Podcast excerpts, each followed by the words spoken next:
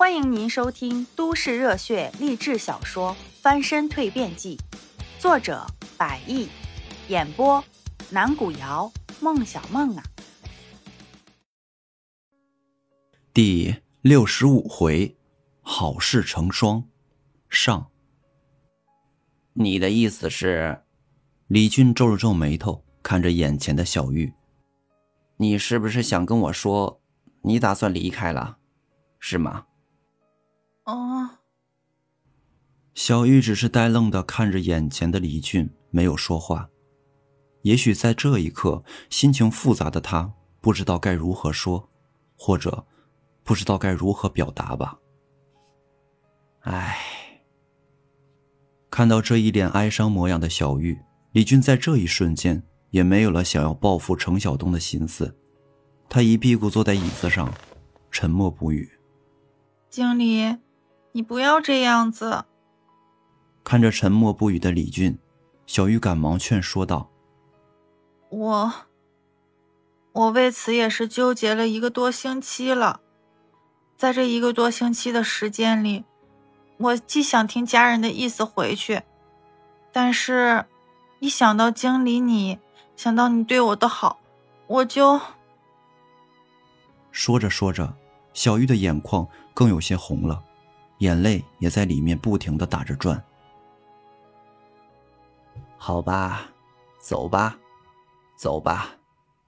室内的空气在停滞了数分钟之后，安静的办公室内又响起了李俊的声音：“小玉，尽管我也非常非常舍不得你离开，不过……”李俊抬起头看着小玉，皱了皱眉头：“不过我尊重你的决定，也能理解。”毕竟像你这样一个女孩子，家乡离北京这么远，总这么在外面漂泊，家里人多多少少还是有些不放心的。想你也不方便来呀。李总，你听我把话说完。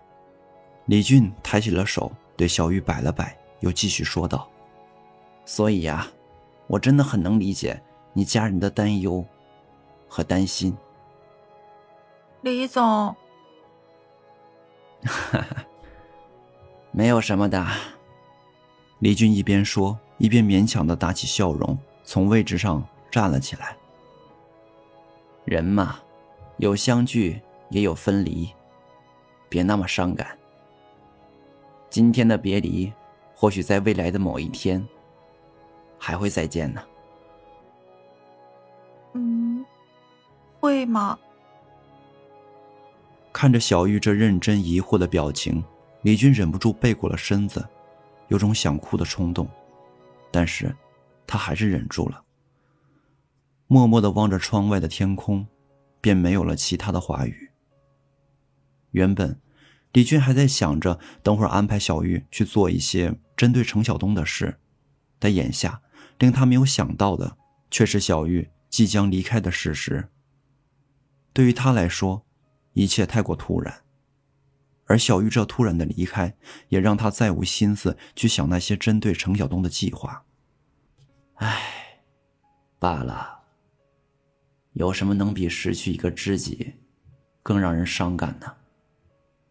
况且，那程晓东不过只是……唉，想了想，他又纠正了过来。不管怎么说，那程晓东现在毕竟是何小静眼前的大红人。在他眼里，程晓东怎么做都是对的，令他欣赏的。公司未来的管理层中，想必那小子也会榜上有名吧？不然何小静给他报培训班做什么？还不就是为了今后他进入管理层铺路吗？想想自己打算报复的想法，忽然之间感觉好可笑啊！要是报复他了，自己虽然能够稳住山庄经理的位子，不过又能怎样呢？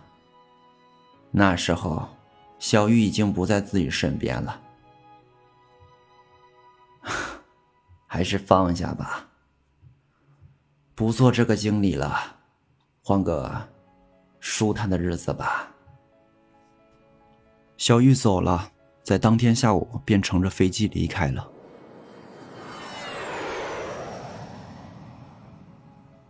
当一架飞机划过广阔而晴朗的上空，李俊望向了远方，才意识到以前的那种时光真的是一去不复返了。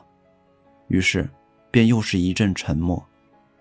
半晌过后，一直有些犹豫不决的他。终于在办公桌上抽出他那支专属签字的钢笔来，而这支笔是早前何小静送给他的，并在通幽山庄这几年当中，每次合同的签署，他都会用这支笔。但现在，他却在一张白纸上一笔一划地写着。至于写完这份报告书过后该干些什么，李俊的心里并不清楚。不过，当他完成报告书，并带着自己的行李走出通幽山庄时，望着蔚蓝天空的他，忽然像是想到了什么。也许，是该按照此前那个思路，开始一种全新的生活了吧。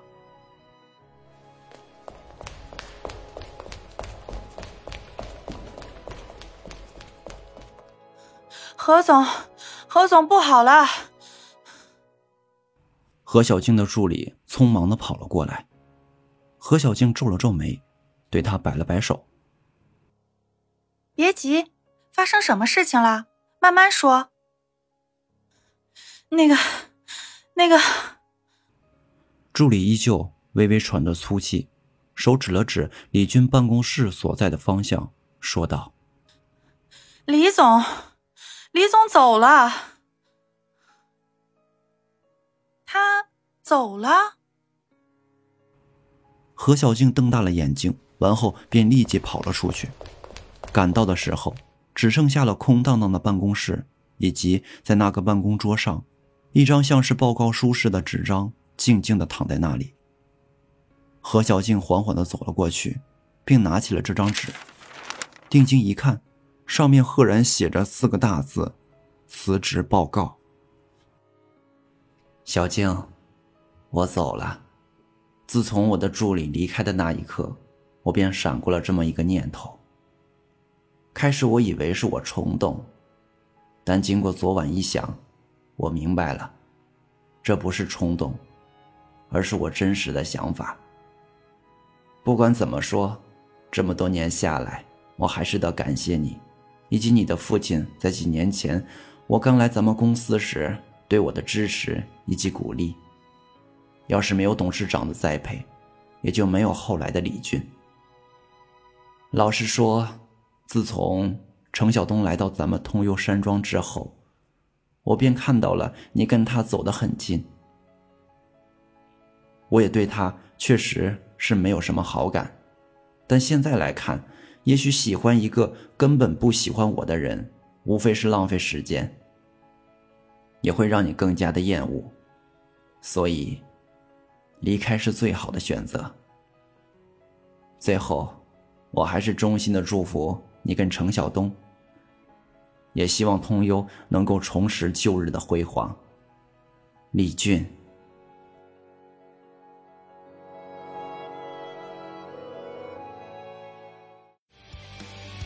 本集已经播讲完毕。